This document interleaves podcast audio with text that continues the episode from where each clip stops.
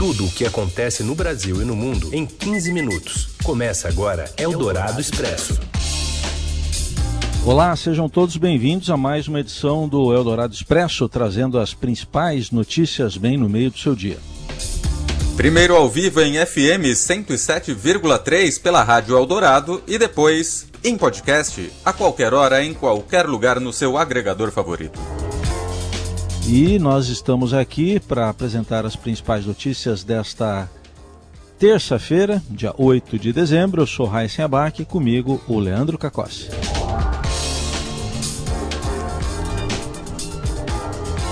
Vamos às manchetes da edição desta terça-feira. Governadores pressionam o Ministério da Saúde por um plano nacional de vacinação contra a Covid-19. O ministro Eduardo Pazuello promete começar a campanha no fim de fevereiro. Dia histórico: o Reino Unido iniciou hoje a vacinação contra o coronavírus. Idosos são os primeiros a receber o imunizante da Pfizer BioNTech. E ainda a inflação sobe e fica acima da meta do governo e os 40 anos da morte de John Lennon. É o Dourado Expresso. Tudo o que acontece no Brasil e no mundo em 15 minutos. A gente começa falando da corrida pela vacina. A lentidão do Ministério da Saúde provocam a corrida de governadores e de prefeitos pela vacina da Covid. Acompanhe os detalhes com o Gonçalo Júnior. Boa tarde, Heisen. Boa tarde, Leandro. Nós estamos observando um movimento interessante entre governadores e prefeitos aqui do país em função da lentidão, dessa demora do governo federal para definir a compra de vacinas contra a Covid-19 ou para tentar antecipar a campanha de vacinação que está prevista para março. É, alguns governadores, alguns prefeitos estão se movimentando por conta própria para conseguir esses imunizantes. Então a gente está percebendo uma movimentação em dois sentidos. Um grupo de, de governadores tem procurado o governador João Dória em busca de uma negociação atrás da vacina Coronavac.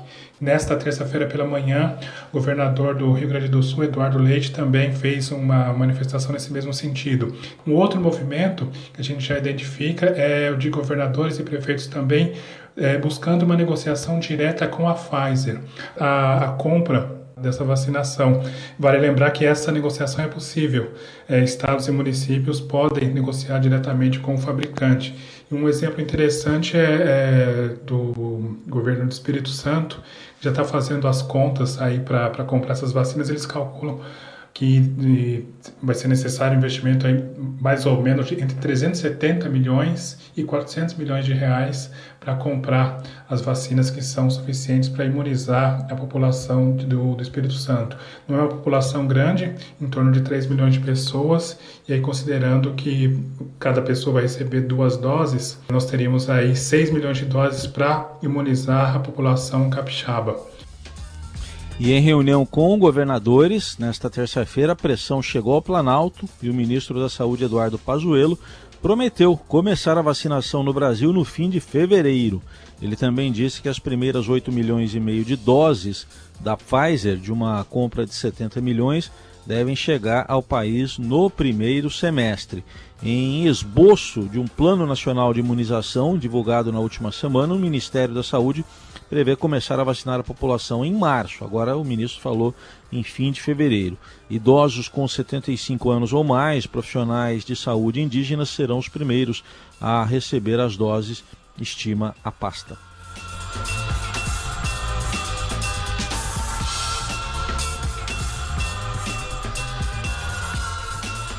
Eldorado Expresso. O Reino Unido iniciou hoje seu cronograma de vacinação em massa contra a Covid-19. O ministro da Saúde, Matt Hancock, disse que este é um momento histórico. Na primeira semana, 800 mil doses estarão disponíveis em cerca de 50 hospitais. Os britânicos largam um mês à frente do restante da Europa, que começa a imunizar sua população em janeiro.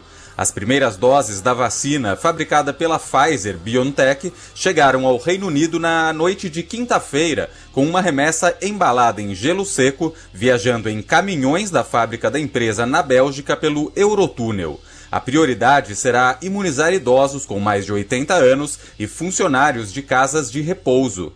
Margaret Keenan, uma senhora de 90 anos, foi a primeira pessoa a receber a vacina. Ela faz 91 anos na semana que vem, está isolada e espera poder passar as festas de fim de ano com sua família. Mas chamou muito a atenção o nome da segunda pessoa vacinada no Reino Unido. De acordo com a rede BBC, foi o senhor William Shakespeare, de 81 anos. Eldorado Expresso.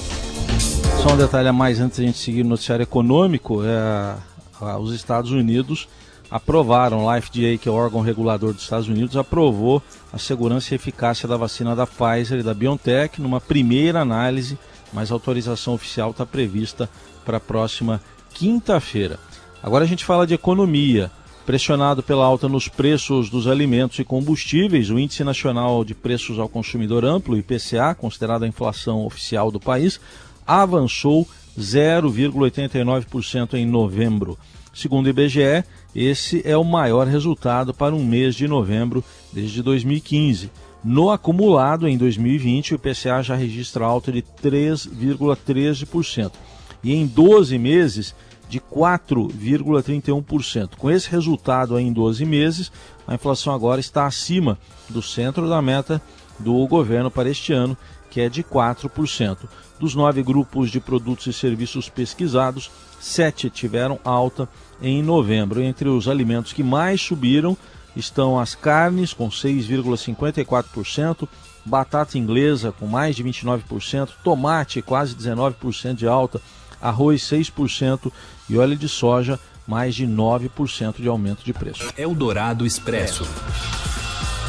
E cidades do interior de São Paulo voltam a fechar praças e proibir consumo público de bebidas. As informações com o repórter José Maria Tomazella. Prefeituras do interior correm contra o tempo para deter o avanço do coronavírus até a chegada da vacina contra a Covid-19. Nas últimas semanas, o número de casos e de mortes pelo vírus aumentou na maioria das regiões do interior e do litoral de São Paulo. Cidades como Sorocaba, Presidente Prudente, Campinas e Rio Preto voltaram a esgotar a capacidade de leitos de UTI, como acontecia no auge da pandemia. Em Presidente Prudente, a Prefeitura decretou lei seca proibindo o consumo de bebidas em ambientes públicos por conta do coronavírus. Os parques onde acontecem aglomerações foram interditados. Em Santa Cruz do Rio Pardo, uma das principais praças da cidade, está sendo fechada à noite para evitar aglomerações de jovens. A prefeitura proibiu até churrascos e encontros familiares, limitando esses eventos a no máximo 10 pessoas. A Prefeitura de São José dos Campos reforçou a fiscalização da Guarda Municipal contra os fluxos, os encontros dançantes de jovens em ruas e praças. Só neste fim de semana, 23 estabelecimentos que estavam abertos após as 22 horas foram multados em mais de 5 mil reais cada. O governo estadual promete iniciar a vacinação contra a, a Covid a partir do dia 25 de janeiro para os grupos de risco. A Coronavac, a vacina chinesa que será utilizada na, na imunização, é, será produzida pelo Instituto Butantan. A Prefeitura de Campinas saiu na frente e anunciou que já tem toda a estrutura pronta, inclusive pessoal, vacinas e insumos, para imunizar os 1 milhão e 200 mil moradores. Rio Preto, Presidente Prudente e Sorocaba tem, também já preparam esquemas de vacinação. Eldorado Expresso.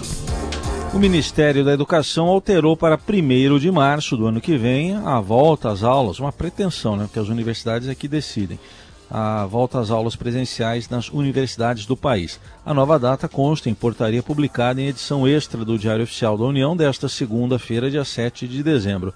A primeira portaria sobre o assunto, publicada na semana passada, é, previa um retorno às aulas presenciais a partir de 4 de janeiro em instituições de ensino superior federais e particulares as atividades digitais deveriam apenas ser feitas de forma complementar de acordo com aquela determinação. O anúncio repercutiu negativamente, o anúncio referente ao mês de janeiro, repercutiu negativamente entre as instituições e especialistas, então a determinação foi revogada. Eldorado Expresso. Seu dinheiro em ação. Os destaques da Bolsa. Com Felipe Saturnino. Boa tarde, Felipe. Boa tarde, Leandro. Tudo bem? Boa tarde, Heisen. Boa tarde. Felipe, mais um dia positivo para o mercado aqui no Brasil?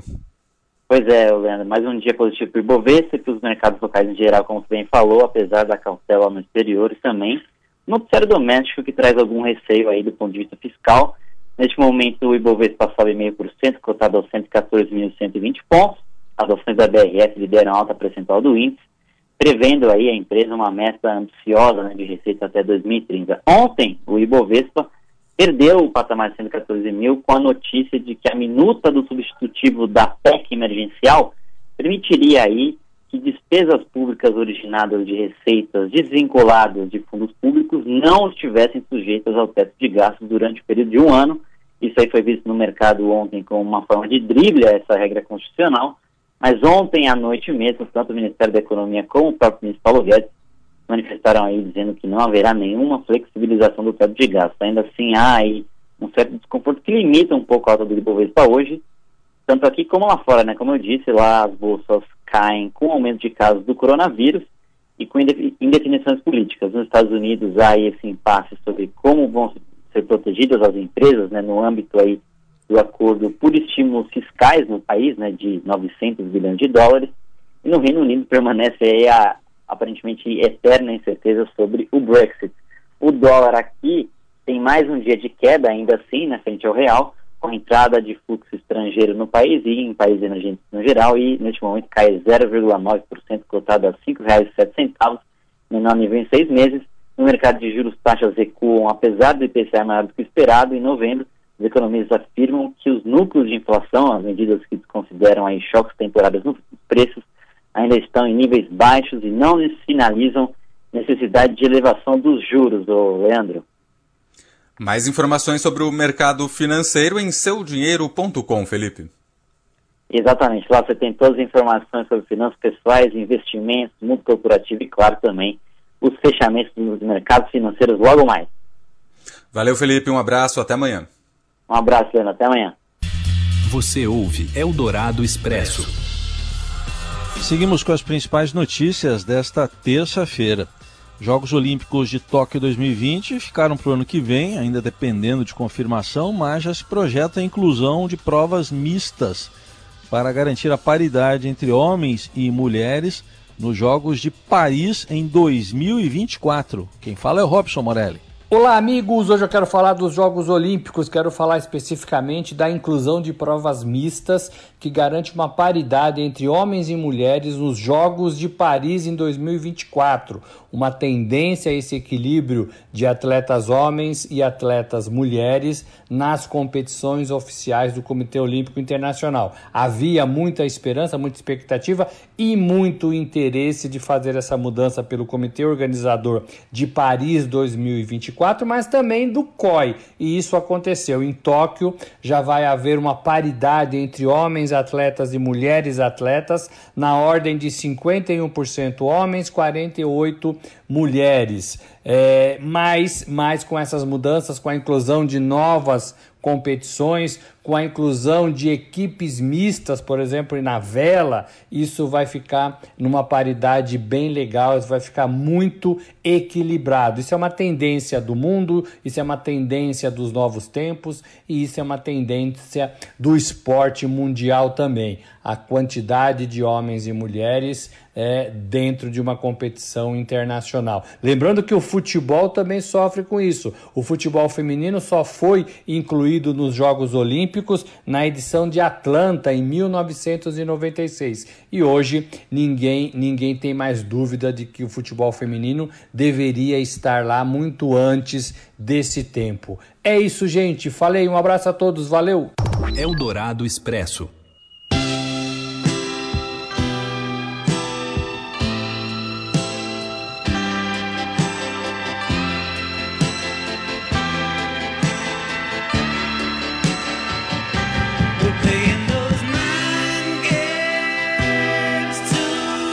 Está ouvindo aí John Lennon com Mind Games. Isso porque há 40 anos o assassinato do Beatle comovia o mundo. E quem relembra com a gente essa história é ele, o apresentador da Rádio Eldorado, Igor Miller. Heisen Leandro, ouvinte do Eldorado Expresso, hoje faz 40 anos de um dos episódios mais tristes da história da música pop.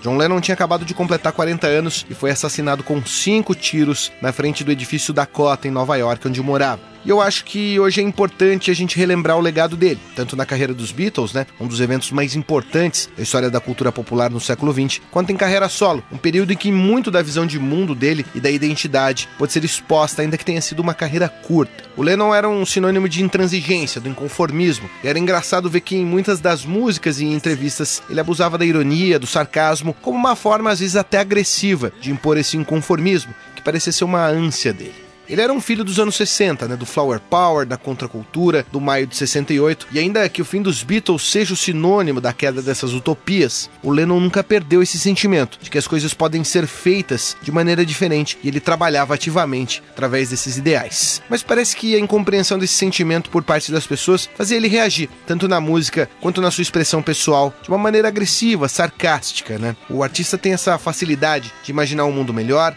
mas muitas vezes esbarra na incompreensão do espectador. E parece que esse impasse gerava uma necessidade dele de chacoalhar as coisas, e isso não podia ser de outra maneira que através da exposição dessa ironia. E eu acho que esse toque da personalidade dele deve ser relembrado hoje, depois de um ano tão cheio de contradições como foi esse ano de 2020. É isso, obrigado, forte abraço. Valeu, Igor. Obrigado aí pela participação nesse dia que a gente lamenta, né, a morte do John Lennon, mas também celebra a vida, mas em que a ironia, né, da vida também nos traz William Shakespeare, aos 81 anos, tomando vacina contra a Covid no Reino Unido. Ficamos por aqui com o Eldorado Expresso, agradecendo a sua companhia. Até amanhã. Obrigado, Heisen. Obrigado a todo mundo. Até amanhã.